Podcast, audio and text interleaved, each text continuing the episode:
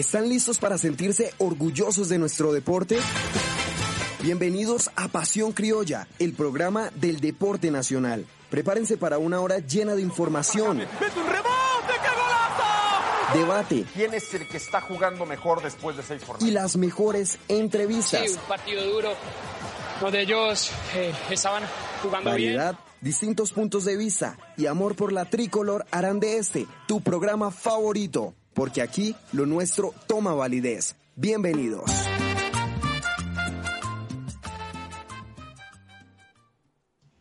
Hola, ¿qué tal amigos? Bienvenidos un día más a Pasión Criolla, el programa donde siempre reflejamos el deporte nacional.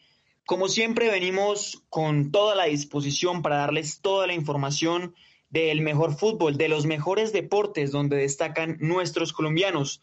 Como sabemos, toda la situación que se está viviendo en este momento por la selección Colombia, por la convocatoria que se realizó por parte de Reinaldo Rueda y que está siendo en este momento una de las más importantes. Pero bueno, empiezo saludando a mis compañeros, empiezo saludando a Juan Andrés. Juan Andrés, ¿cómo está en esta bella tarde el día de hoy?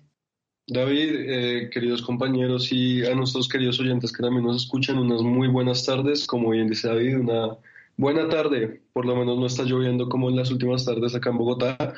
Y nada, preparado para debatir del mejor deporte y obviamente el deporte colombiano que tanto nos gusta. Sí, como ya lo dijo anteriormente Juan Andrés, estamos en un bello día, nublado hasta ahora, como lo podemos ver en la ciudad de Bogotá. También saludo a mi compañero Michael. Michael, ¿cómo está? ¿Qué tal vio? Bueno, esa convocatoria que se empieza tal vez a calentar, se empiezan a, a calentar los ánimos por todo lo que viene, por estas, por estos tres partidos que va a poder tener la selección Colombia a lo largo de este, bueno, del, del próximo mes. David, nuestros oyentes, muy buenas tardes. Una vez más, un honor poder estar aquí en, junto con la mesa de trabajo. Y sí, como usted lo menciona claramente, se están calentando los ánimos de cara a la triple fecha eliminatoria por parte de Colombia en el camino rumbo a Qatar 2022. Y bueno, ya hemos visto, y más adelante les adelantaremos un poco más de los detalles sobre la lista de convocadoras sorpresas, los regresos totalmente esperados y algunas de las eh, declaraciones que calientan más aún más el, ambiente en, en la selección Colombia y sus compañeros. Exactamente, Michael. Pero bueno, sin más preámbulos, vamos con nuestra primera sección, Nación Deportiva.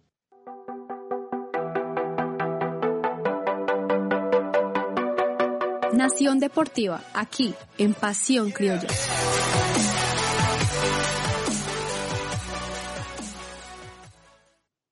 Bueno muchachos, y empezamos, como ya lo dijimos, con el tema principal del día, yo creo que incluso del mes, que es la lista de los 28 convocados que en este momento, pues, son la principal novedad en el conjunto de la selección Colombia. Como ya lo sabemos anteriormente, pues hay muchos nombres nuevos, como es el tema de Falcao García, la ausencia de James Rodríguez, pero muchachos, más allá de eso, quería preguntarles, ¿qué tal en este caso la convocatoria, ¿les gustaron los nombres que, que harán parte del elenco nacional en los próximos tres partidos? Empiezo saludando por Juan Andrés. Pues David y compañeros, yo la verdad creo que es una gran convocatoria. A mí la verdad me gustó mucho la lista. No sé ustedes, yo la verdad estoy muy contento con la selección. Eh, esperemos a ver el tema Premier, ¿no? Porque pues eh, no sé si saben nuestros oyentes, pero eh, debido a toda esta convocatoria de fechas FIFA, la Premier League dijo que no iba a ser a jugadores que estuvieran en zona roja. Apenas la Premier League saca ese comunicado, eh, la Conmebol le notifica ese comunicado a la FIFA y la FIFA le responde directamente a la Premier League diciendo que ellos no tenían razones para eh, hacer que esto sucediera y por, alguno por algún que otro motivo tienen que encontrar una salida en la que los jugadores tienen que venir. Entonces, pues bueno, eso es un papelón, se está formando un quilombo y pues yo siento que en este momento hay que esperar, pero por ahora a mí me encanta la convocatoria. En verdad, siento que en caso de que hayan que cambiar centrales, me parece que puede entrar Andrés Ginas, que me parece que se ha ganado un lugar debido a su gran rendimiento con el conjunto azul. Pero de resto, yo la verdad estoy muy contento con la convocatoria. Tal vez siento que por Alexander Mejía no estoy tan convencido de su rendimiento. Sé que es un gran jugador, sé que es de confianza de Reinaldo Rueda y sé que su presente es mucho mejor a comparación del el equipo, porque Santa Fe va muy mal en la liga Pero bueno, eh, yo siento que por quién se podría cambiar Alexander Mejía, les doy una opción, Steven Vega de Millonarios, me parece que hoy en día tiene mejor presente, hoy en día tiene más fútbol, pero creo que por recorrido y por la relación que tiene con Reinaldo Rueda se le llama Alexander Mejía. Bueno, sí, como lo menciona Juan Andrés, claramente hay algunas sorpresas en mi caso y considero yo que gran parte de nosotros los colombianos estamos alegres porque vuelve el goleador, vuelve Falcao a la convocatoria de la selección Colombia. Es, es, es, un gusto pues que pueda estar de nuevo en la lista de convocados por parte del técnico Reinaldo Rueda de cara a las eliminatorias.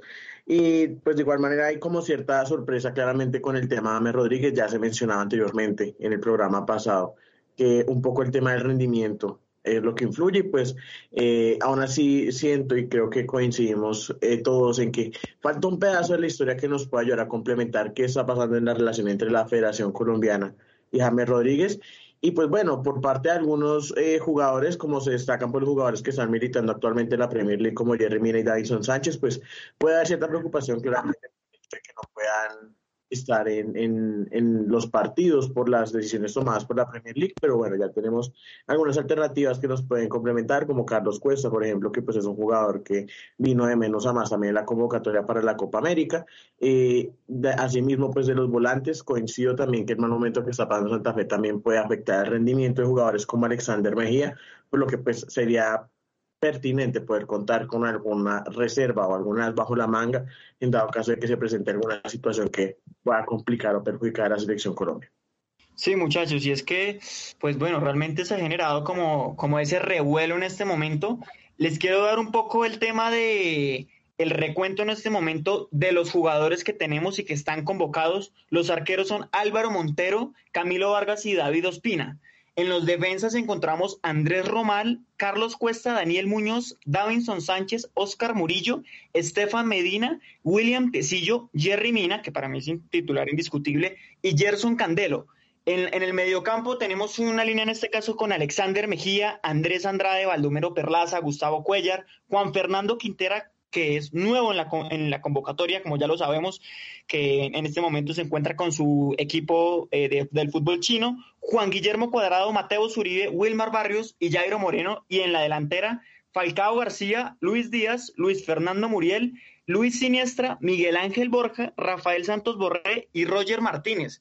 Pues muchachos, después de esta lista yo pues les quiero hacer la pregunta abiertamente a los dos eh, bueno, Juan Andrés, ¿usted cuál cree que en este caso será el líder del equipo y que podrá liderar a los equipos, perdón, al equipo respectivamente, pues en la eliminatoria? Porque como sabemos, en también con los partidos con Bolivia, con Paraguay, con Venezuela, muchas veces nos cuesta enfrentarlos de visitante.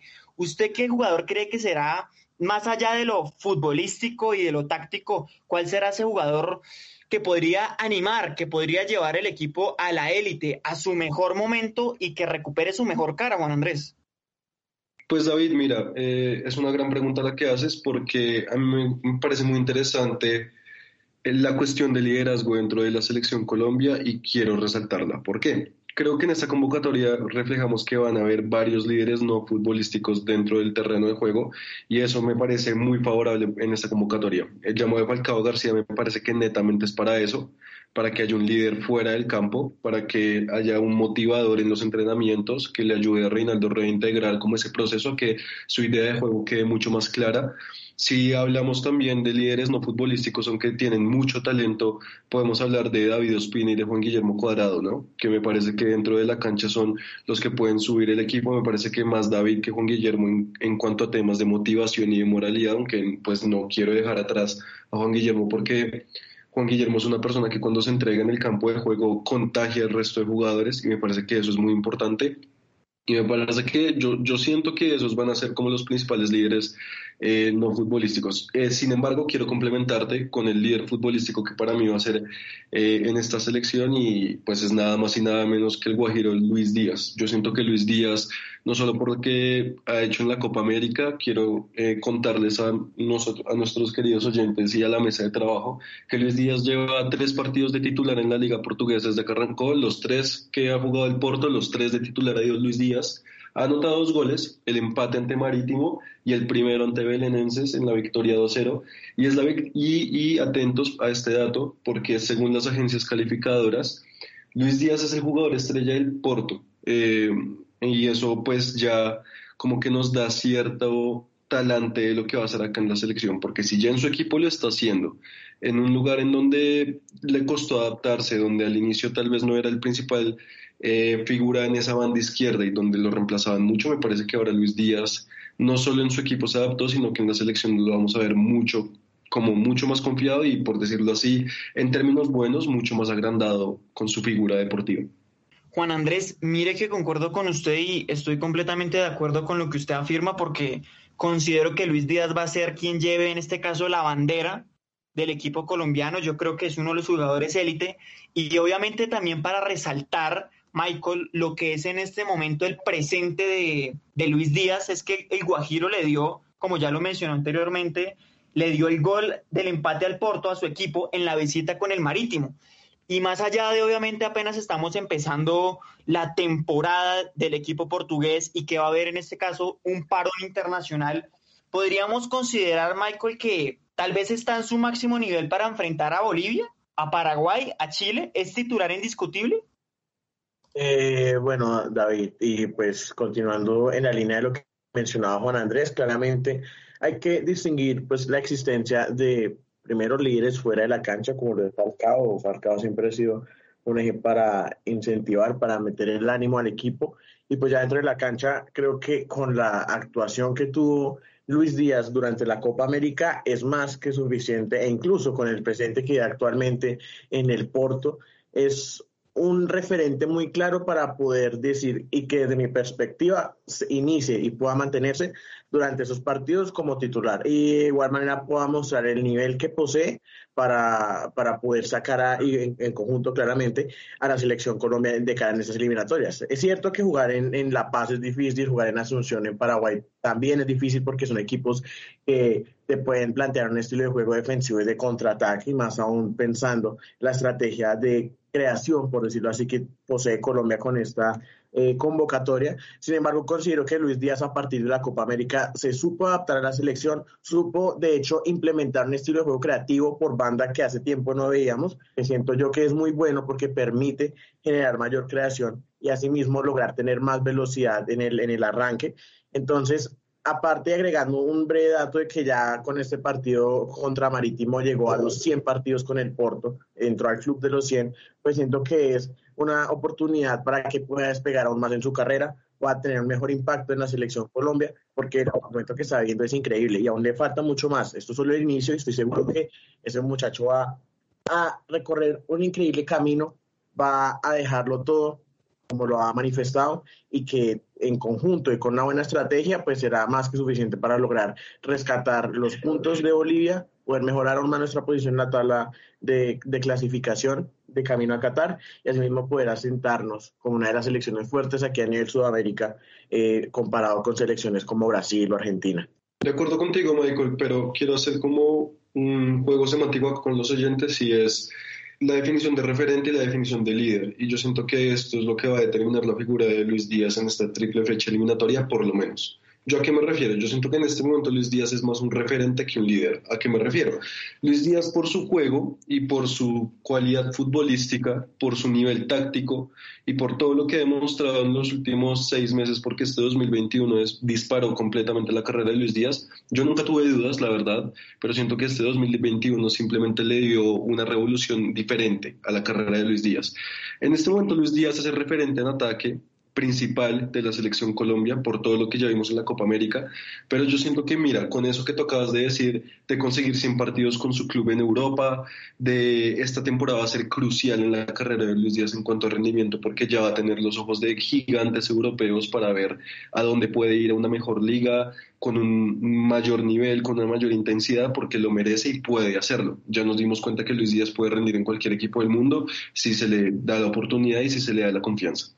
Entonces yo con esto lo que quiero ir es que yo siento que para esta triple eliminatoria, yo siento que van a haber otros líderes. Dentro del campo. Como lo dije ahorita, como cuadrado, en el medio campo yo siento que puede haber un líder futbolístico como Wilmar Barrios, siento que hasta Mateus Uribe tiene hasta un poco más de personalidad que Lucho en este momento para imponer un liderazgo, sin embargo, no quiero, no quiero descuidarlo y no quiero ya desecharlo como un líder porque siento que, como bien ustedes ya lo han dicho, la carrera de Luis Díaz está para que su proyección vaya a un nivel estratosférico y que así como crece su rendimiento futbolístico, también va a crecer su personalidad personalidad y su liderazgo dentro de la cancha y claro que para el Mundial de Qatar, yo creo, incluso después del Mundial de Qatar, ya tendremos un Luis Díaz maduro, un Luis Díaz que va a poder liderar un proyecto y un Luis Díaz que va a poder ser la mano derecha de un director técnico. En este momento yo lo veo más como un referente de ataque y siento que el liderazgo de la selección va a pasar por otras manos. Sin embargo, estoy completamente de acuerdo con ustedes que la carrera de Luis Díaz es una proyección increíble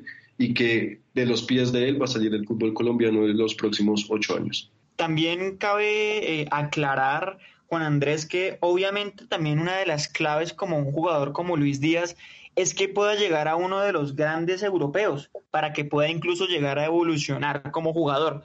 Y ya que entramos a este tema, eh, Michael y Juan Andrés, yo también quiero empezar, bueno, y mencionarles acerca de uno de los aspectos que la selección Colombia más está fallando y que está encontrando problemáticas, yo creo que incluso desde el Mundial de Brasil 2014, y es el tema de la delantera, de nuestro 9, de nuestro referente en ataque, como lo decía tal vez, puede ser Luis Díaz un jugador que juegue por izquierda, por derecha, pero obviamente nuestro referente en ataque, como en su momento fue Duván Zapata, un jugador que incluso desafortunadamente por la lesión que en este momento está afrontando en la rodilla, pues no va a poder estar con la selección Colombia.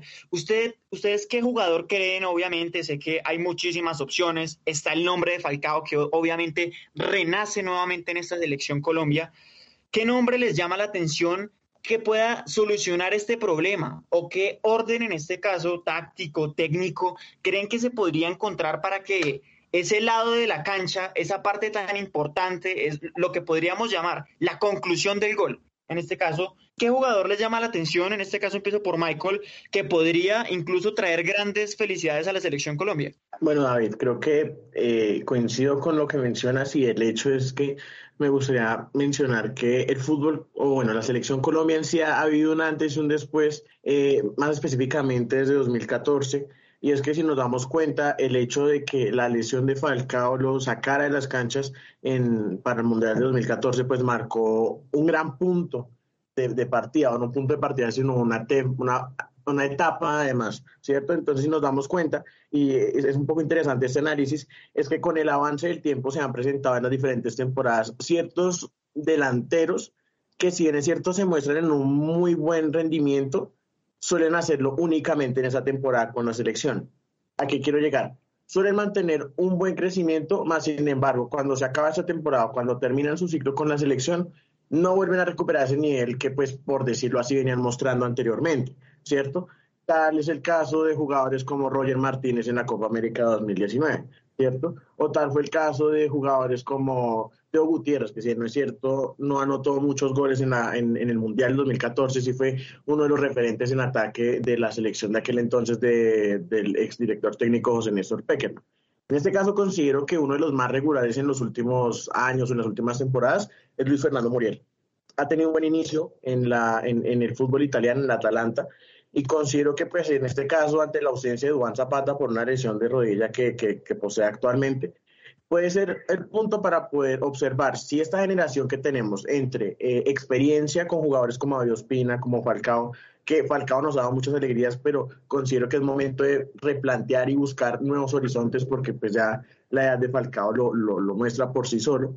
Eh, la experiencia que tienen estos jugadores junto con la creatividad que muestran jugadores como Cuadrado, Luis Díaz, y si incluimos la definición y la constancia que puede presentar Luis Fernando Muriel, creo que podemos tener una táctica, una Colombia táctica lo suficientemente fuerte como para afrontar los siguientes campeonatos, las siguientes eliminatorias, Copa del Mundo, si, si se presentan los resultados favorables. Pero es eso, tiene que existir constancia, porque si simplemente la rompen en una temporada, les va súper bien, y luego no regresan a nivel, dígase por lesión o por alguna situación con su club, pues al final de cuentas vamos a seguir rotando delanteros que es lo que ha pasado. Entonces considero yo que con un Luis Fernando Muriel como el que se mostró en la Copa América, que pues fue muy discreto, más sin embargo tuvo sus momentos y actualmente con el Atalanta. Y pues sin Duván Zapata, que siempre era como la pareja que iba rotando, puede darse la oportunidad de que se pueda conseguir un 9 más fijo, un 9 que pueda reemplazar en un futuro a Falcao. No hacer las más hazañas que él, puede que le pueda romper incluso mejor, pero sí tener la certeza de que se tiene un 9 con que contar y no jugar con un media punta como 9 o jugar con el medio campo para hacer la definición. Bueno, siento que mi opinión va a generar un poco de polémica, pero pues para eso está este programa. La verdad, yo estoy de acuerdo con ustedes en lo que acaban de plantear, Michael. Estoy muy de acuerdo contigo en lo que acabas de plantear de Luis Fernando Muriel. Siento que él debe ser la referencia en ataque para los próximos años que vienen. Siento que la, generación de delanteros en Colombia está muy bien, en verdad. Yo siento que hay mucho potencial para sacar delanteros, ya, ya iré exponiendo ese punto, pero quiero arrancar por Duan Zapata, señores. Y es que Duan Zapata en la Copa América demostró que carece eso que Michael acaba de decir, consistencia. Tal vez en su club es un gran delantero porque se le dan los espacios y el Atalanta tal vez tiene un modo de juego que a él se le adapta muy bien para ir a buscar espacios y entrar como un delantero que consiga llegar al área y marcar el gol, no, no de conducir tanto. Pero en Colombia un equipo que le gusta tener el balón, un equipo en donde el delantero se necesita que haga diagonales, un equipo donde se necesita que el delantero, el delantero sea muy dinámico. Siento que Duan Zapata ha demostrado que no es el delantero adecuado para la selección Colombia. Siento que esta triple eliminatoria es muy importante que él no esté para que se prueben otros nombres en esa posición y para que nos demos cuenta que sí se puede jugar diferente. Con esto retomo el argumento de Michael sobre lo, de Muriel. Démonos cuenta que cuando Duan Zapata sale en el Atalanta, entra por Muriel la mayoría de veces.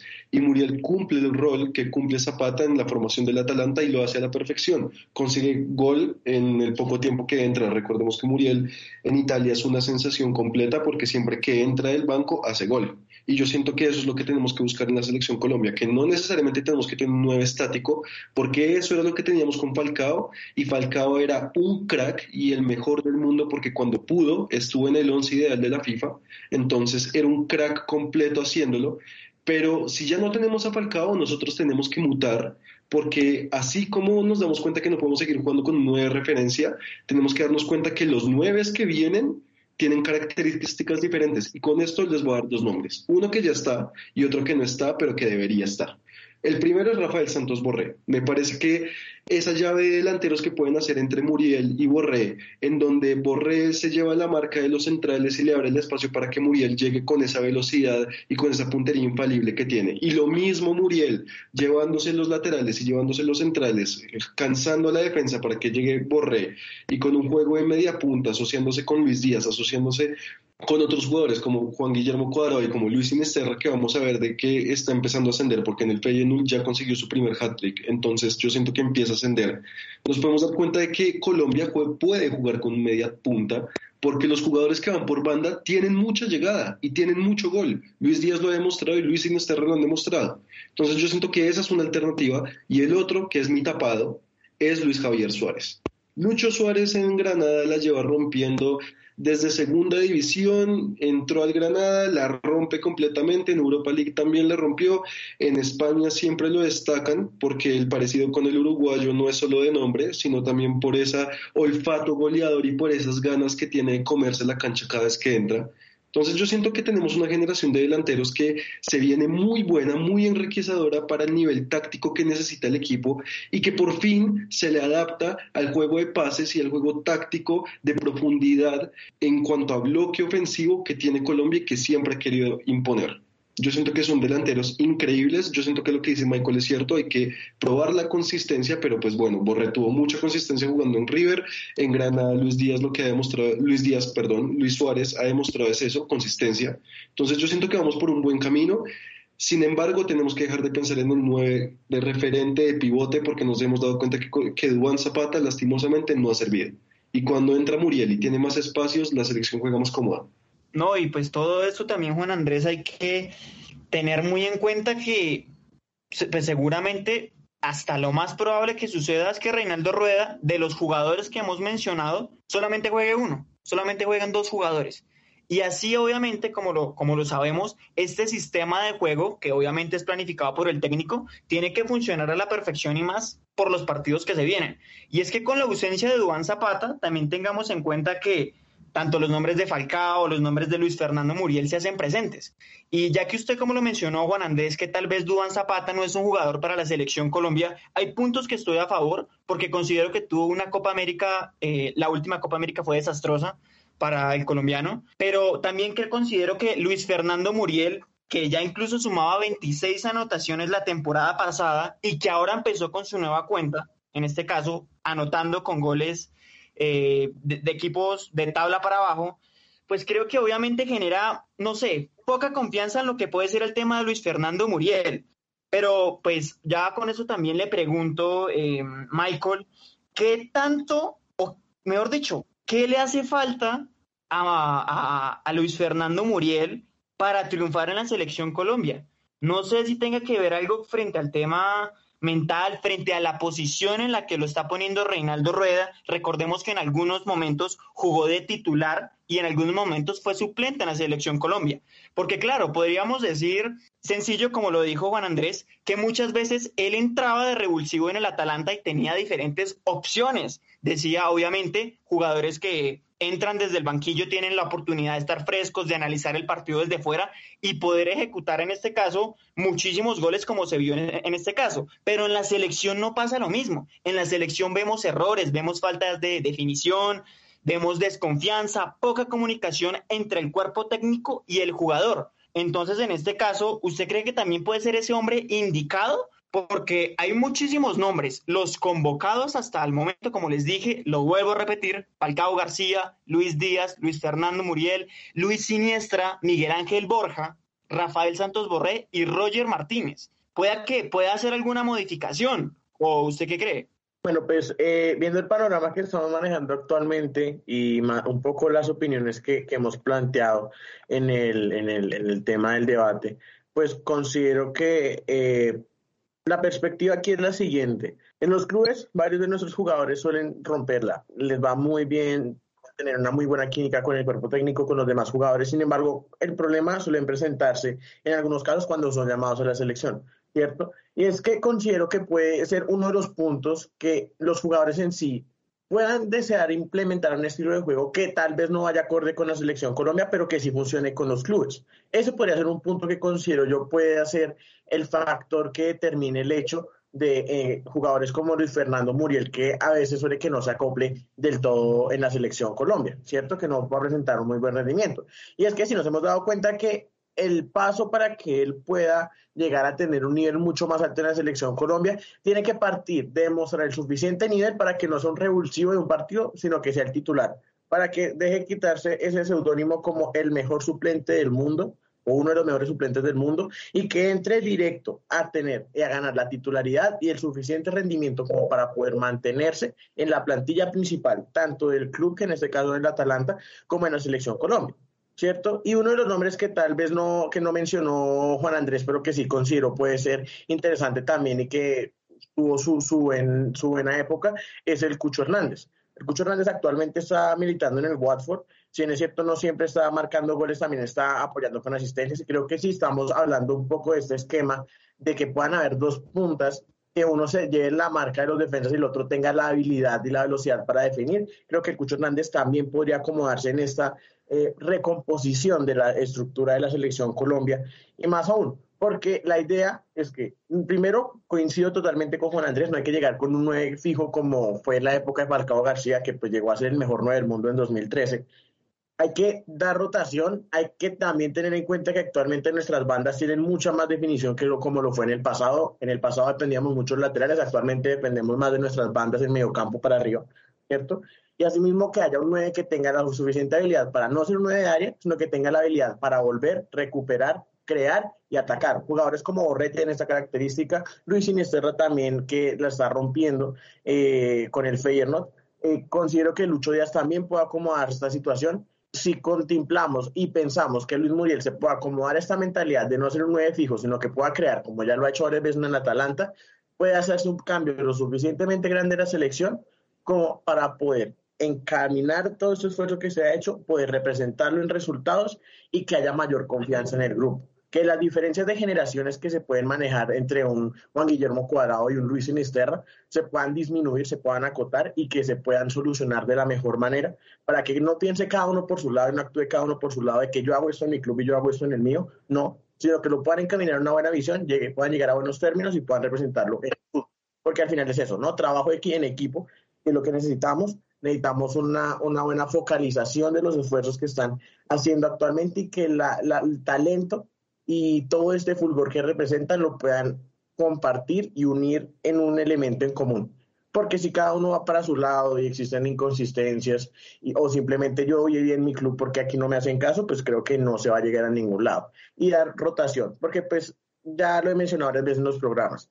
Vivir de buenos resultados en el pasado no es garantía de que actualmente también lo vayan a romper. Y creo que es un momento de también darle rotación y que en lo posible Reinaldo Rueda pueda contemplar darle más cambio a la plantilla, que si va a jugar con dos puntas no sean siempre los dos puntas de siempre, que no vayan a ser Borré y, y, Muriel, o que vayan a ser Roger Martínez y Falcao, sino que pueda dar rotación para estudiar estilos de juego y más aún para entender en qué manera pueden ayudar no únicamente arriba, sino abajo, en mitad de campo, en creación, y, y así mismo el apoyo anímico desde afuera, que es del banco. Muy de acuerdo contigo, Michael, y me alegra mucho escuchar esto porque siento que diste completamente en la tecla con lo que yo quería exponer en mi argumento anterior. Estamos completamente en, el mismo canal. Yo siento que ya es hora, en verdad, ya es hora. Y, esto es con lo que le quería responder a David, lo que, lo que me expuso en su, en su presentación. Eh, David, yo siento que en este momento Duan Zapata es más una persona y es más un delantero de recambio en la selección Colombia y que tenemos que imponer un sistema que se le adapte a toda la unidad de ataque de la selección, que es exactamente lo que acaba de explicar Michael.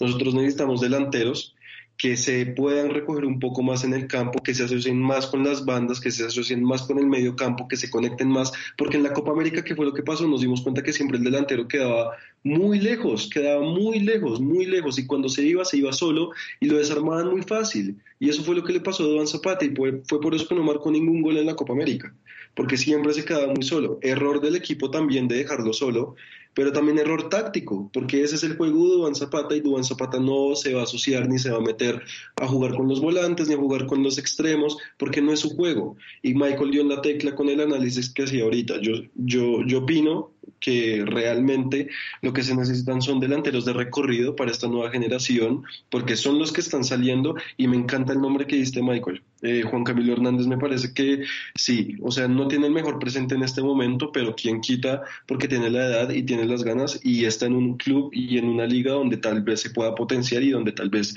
pueda conseguir mejores resultados. Yo siento que vamos por ahí. Eh, David, no, no, no me malestimes. Yo siento que Duan Zapata es un gran delantero que ha tenido buenos números, pero en equipos que se le adapten a su forma de juego. Y Dubán Zapata puede estar en la selección, claro, porque se pueden tener variantes técnicas, se puede jugar con una referencia en algún partido donde se necesite, donde hayan centrales que no sean tan buenos en juego aéreo, ese es el partido para Dubán Zapata, para que entre y remate los partidos de juego aéreo, para que cuando ya haya una defensa muy desgastada, eh, en el segundo tiempo no le puedan aguantar el juego de cuerpo a cuerpo de Duan Zapata en el área y así pueda sacar un factor diferencial en el área. Yo siento que va por ahí. Y ahí es donde Duan Zapata tendría cabida en la selección. Pero no más de titular y no más con ese juego de delantero referente, porque como bien lo expuso Michael, no ha servido y no podemos vivir de viejas glorias. No, exactamente, muchachos, y concuerdo con ustedes. Y también hay un punto de referencia del que quiero partir ya esta última pregunta antes de pasar a otro, otro tema. Y es que, bueno, nuestro primer partido, que pues para todos nuestros oyentes será el 2 de septiembre, en este caso con Bolivia, se jugará en La Paz. Y es que, como nosotros sabemos, este es uno de los territorios, y lo podemos decir, uno de los estadios más complicados en los que Colombia puede jugar, porque se necesita que la plantilla esté al 100%. Necesita que los 11 jugadores y los revulsivos tengan la capacidad física para poder rendir los 90 minutos. ¿O no, eh, Juan Andrés? Porque yo creo que no todos los jugadores pueden llegar en su mejor momento. Más allá de que se puedan hacer esas, esas asociaciones técnicas, esos enfoques, en este caso al gol, pues se necesita obviamente toda la continuidad y todo el rendimiento para que los equipos puedan estar al 100%. Y en este caso yo considero que tal vez nuestro equipo carece de eso y no solamente se va a ver en el partido con Bolivia, sino que también se puede ver en el partido con Paraguay y en el partido con Chile, que lo vamos a jugar de local. Pues sí, para responderte corto, sí, estoy totalmente de acuerdo. Yo siento que ahí es donde te digo que entra el juego de cambiar el sistema de juego de acuerdo al rival. Por ejemplo, eh, para el partido de Chile, yo siento que Chile últimamente en, en, juego aéreo en ataque es bueno, porque Eduardo, Eduardo Vargas es un delantero que les da esa facultad para que en juego aéreo vayan. Pero fíjense que en los últimos años nos damos cuenta que Chile se caracteriza por ser un equipo que defensivamente es muy bueno en uno contra uno, pero que en juego aéreo no es tan bueno. Ahí es donde entra Duan Zapata y ahí es donde entra tal vez otro sistema. Por eso es que son 23 jugadores, por eso es que eh, el técnico debe tener la capacidad para tener esas variantes técnicas. Y yo creo que eso es lo que tanto le pedimos a un director técnico en la selección Colombia, ¿no? Muchachos y queridos oyentes, yo siento que eso es lo que tanto pedimos, que el juego colombiano no sea tan estático en cuanto a dinamismo táctico. En este momento en el fútbol actual hay tantos sistemas de presión, tantos sistemas de ataque, de defensa, de cómo podemos ir en bloque. Todos los días nos damos cuenta que los entrenadores sacan nuevos entrenamientos innovadores, nos damos cuenta cómo Tuchel entrenó al Chelsea para la final de la Champions, los métodos de Guardiola, el Jegen Pressing de Club. Hay muchas variantes tácticas en las que nos podemos ayudar. No nos podemos quedar en una variante estática de juego y ahí es donde yo creo que tú das en la clave, David. Estoy completamente de acuerdo contigo. La selección necesita, porque tiene los jugadores para hacerlo, un entrenador que sea capaz de descubrir varios sistemas de juego para que así nos podamos adaptar al rival de la mejor forma y podamos competir, porque yo siento que esa es la mejor forma de competir. Para eso son importantes los morfociclos, para eso es importante que Reinaldo Rueda esté haciendo esas convocatorias, porque eso es lo único que le da variante, variantes tácticas al equipo.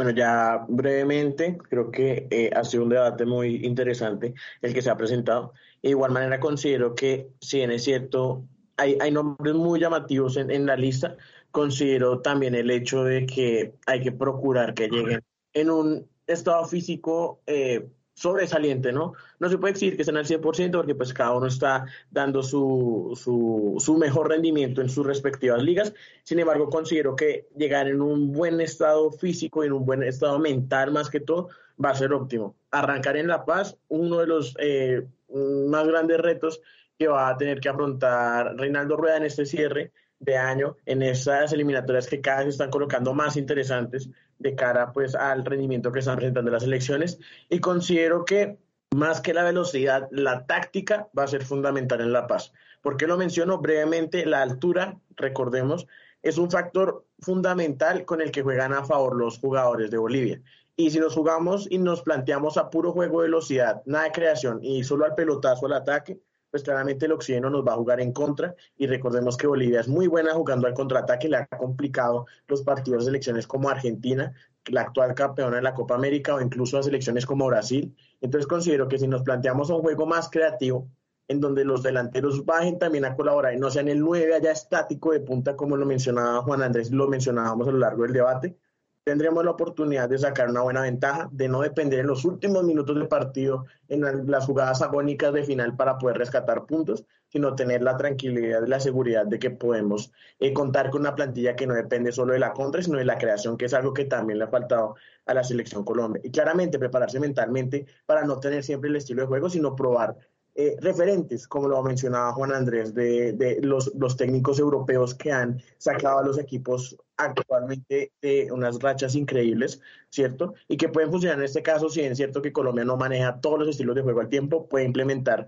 medidas que sean de creatividad, de toque, de creación y de generación de gol eh, sin tener que exceder los límites de los jugadores. Exactamente, muchachos. Bueno, y pues yo creo que también es importante no llegar con esa presión, obviamente, que caracteriza estas eliminatorias, porque nuestros próximos tres rivales afortunadamente se encuentran por debajo de nosotros. Recordemos que Colombia es quinto con ocho puntos, ha ganado dos partidos, ha empatado dos y ha sido derrotado en dos ocasiones.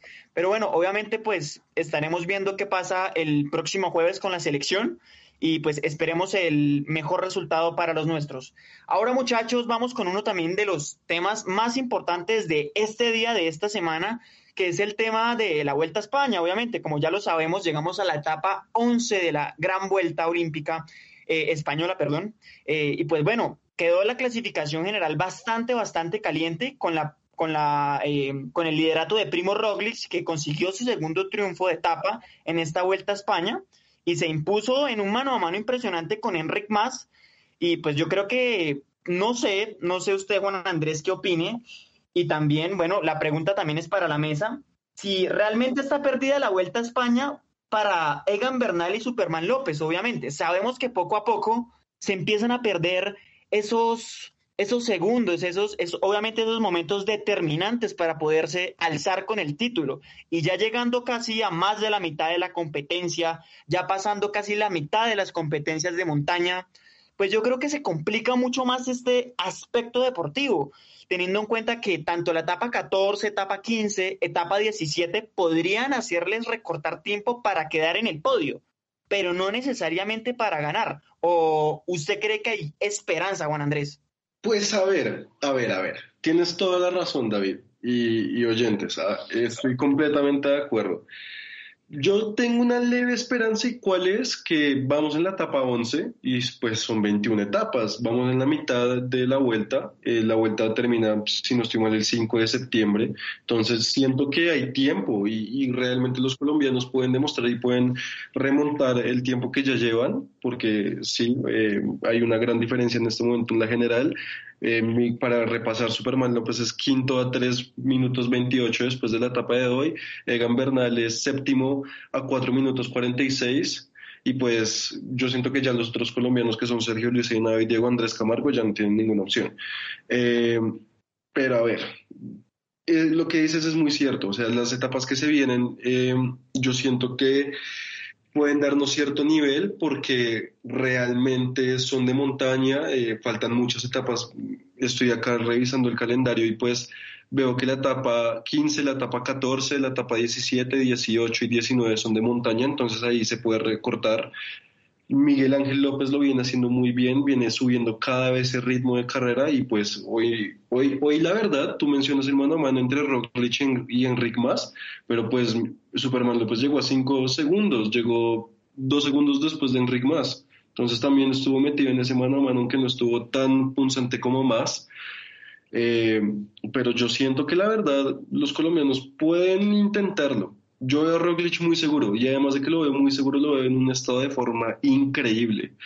Eh, en mi opinión, se preparó para este evento en este año. Eh, le dolió mucho lo que, lo que le pasó en los anteriores eventos. Recordemos que en, el Giro de Italia, si no estoy mal, tuvo una caída que pues le afectó mucho su participación, entonces ahí como que hubo problemas. Sin embargo, eh, bueno, yo siento que Roglic ha demostrado por qué es uno de los mejores ciclistas del mundo y Va a, estar muy complicado ganar la vuelta para un colombiano. Va a estar muy complicado, pero no es imposible. Yo no quiero cortar la esperanza. Bueno, la verdad, también estuve esperando para llegar a este punto porque pues este punto es muy interesante.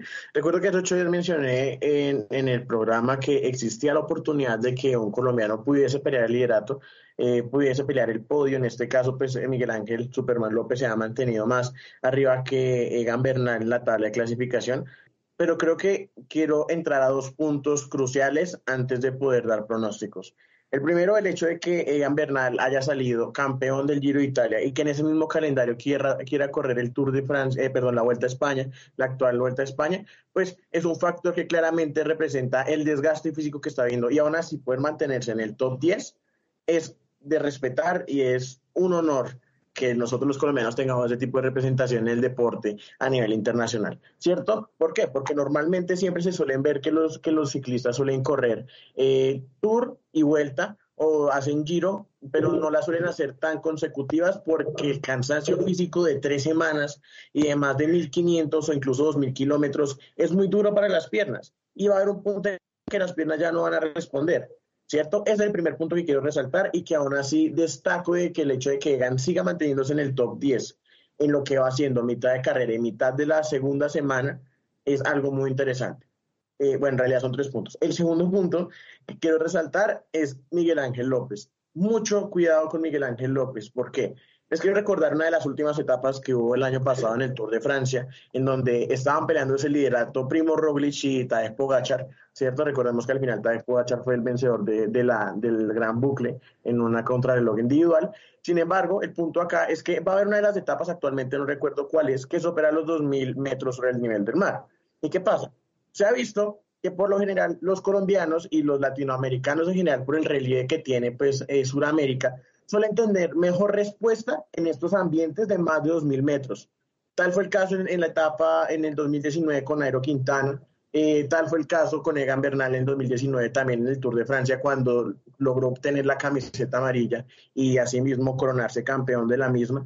Y este es el caso en que también se puede tener esa tendencia. Recordemos que en esa etapa en el año pasado eh, Miguel Ángel López le supo, sacar más de 15 segundos a sus dos principales competidores, a Tiger Pogacar y a Primo Roglic, eh, ganando pues esa etapa. Y considero que en esta se pone muy interesante, porque cuando se llega a esa etapa en que el, el final es en subida y llega a los 2.000 metros aproximadamente, pues se va a poner interesante porque es donde verdaderamente va a mostrar la fuerza que tiene para poder descontar más tiempo y para poder posicionarse mejor en la general. Si bien es cierto que actualmente tiene más tiempo en la, en la general que, que Enric Mas, por ejemplo, que está más cerca del podio, eso no le quita el mérito, el mérito para que en algún momento pueda lanzar un ataque, pueda subir posiciones en la general y poder amargarle la fiesta, por decirlo así, a Primo Roglic. Claramente Primo Roglic, el esloveno, tiene un muy buen nivel, actualmente es uno de los mejores del mundo, independientemente de que tenga 30 años, está rompiendo diferentes récords y está poniendo en jaque a varios de los jóvenes promesas, ¿cierto? Sin embargo, pues hay que tener en cuenta esto, ¿no? Los factores que suelen tener como la, la condición física de los, de, los, de los corredores y en este caso guardo la esperanza de que en, estas etapas de montaña que quedan, y en específico esta, que actualmente no recuerdo qué, número de etapa es, pero que alcanza a superar los 2.000 metros sobre el nivel del mar, será el punto fundamental para que Miguel Ángel pueda subir de posiciones y de paso, pues al subir de posiciones tenga la oportunidad de quedar como cabeza del Movistar Team y tenga la oportunidad de luchar la camiseta roja o en su defecto quedar en un podio, que no es para nada deshonroso, por el contrario es muy honorable que pueda irse en un mano a mano con, con, personajes como Enric Mas, como Primo Roglic, y pues en este caso de Nega Bernal, Bernal que mantiene aún la camiseta blanca de los jóvenes, pues le está sacando buena diferencia a Blasov y que claramente con lo que queda de etapas considero yo que la va a poder retener y, va a enfocarse más que todo en esto, ¿no? Si sigue esa tendencia, creo que se va a enfocar más que todo en defender la camiseta blanca y actualmente dejar que pues Superman López sea que pelee la general actualmente. Sí, completamente. Yo creo que en este momento tal vez Egan se está ya enfocando con el tema de defender la camiseta de los jóvenes. Ya falta de menos de 10 etapas, exactamente 9 etapas son las que quedan muchachos. Yo sinceramente, pues obviamente también, pues frente a la pregunta que les acabo de plantear, yo considero que tal vez la etapa 14 puede ser como una de las oportunidades para que los colombianos den la sorpresa.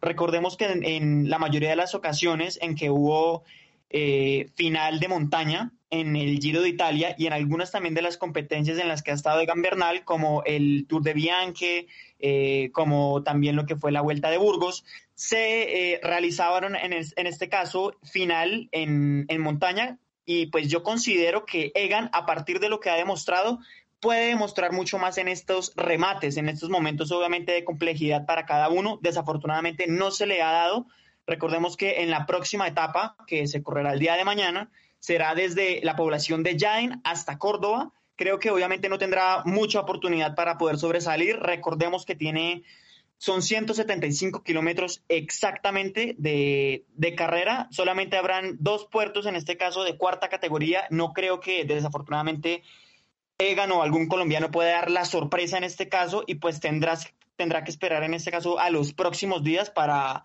para saber si puede recortar esa distancia que ha perdido a lo largo de estas etapas que yo creo que le ha costado, como ya decía anteriormente Michael, lo ha dejado mal posicionado, no solamente en la general, sino también en su parte física, deportiva. Creo que se nota obviamente ya el desgaste por parte de Egan, tanto lo que fue también su lesión en la espalda, todo lo que trajo obviamente este tema, la ausencia de Daniel Felipe Hernández, yo creo que juega un papel fundamental para lo que es el apoyo de los equipos y lo deja mal posicionado a falta de muy pocas etapas. Igualmente esperamos a ver un milagro, como lo decimos, como lo decimos en Colombia, puede pasar, esperemos a ver qué sucede y, y ya lo estaremos analizando. Ahora muchachos, por último, pero no menos importante, hablaremos un poco sobre lo que sucedió con María Camila Osorio y Cabal y Farah. Bueno, como ya sabemos, la tenista María Camila Osorio quedó eliminada en este caso, se despide de, de Chicago y ya en este momento se encuentra pensando en el US Open. No sé si Juan Andrés nos puede contar un poco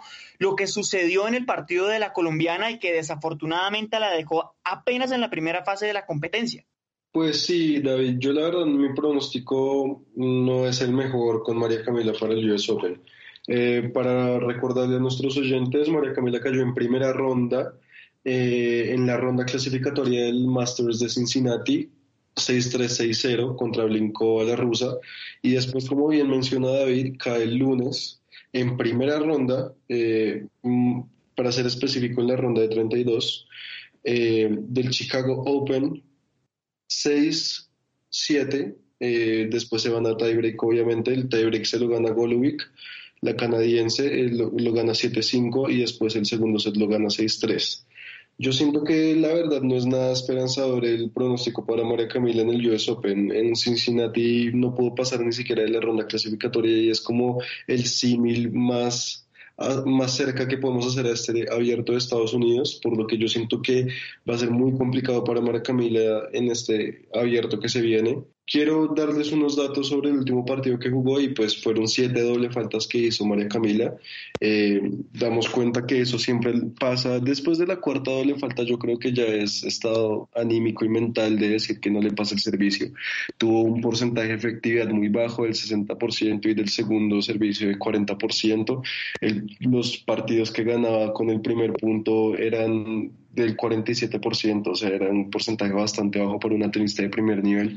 Y yo siento que todo eso va es por que tiene la cabeza tal vez bastante presionada. Eh, recordemos que tuvo un bastante buen arranque de año, entonces por eso es que yo no quiero subestimar su carrera, pero siento que para este US Open simplemente no llegan las mejores condiciones. Y no es el único dato también que le tengo, Juan Andrés. Recordemos que después de esta derrota ya acumula cuatro caídas en fila desde aquellos octavos de final de Wimbledon de hace casi un mes, eh, desde esa fecha desafortunadamente la colombiana se encuentra en un momento bastante complicado, no ha encontrado la victoria, más allá de la experiencia incluso que, que ha tenido, obviamente el juego rápido, los buenos slides y la buena recepción de la competidora suiza, condenaron a la colombiana durante el partido de hace unos días.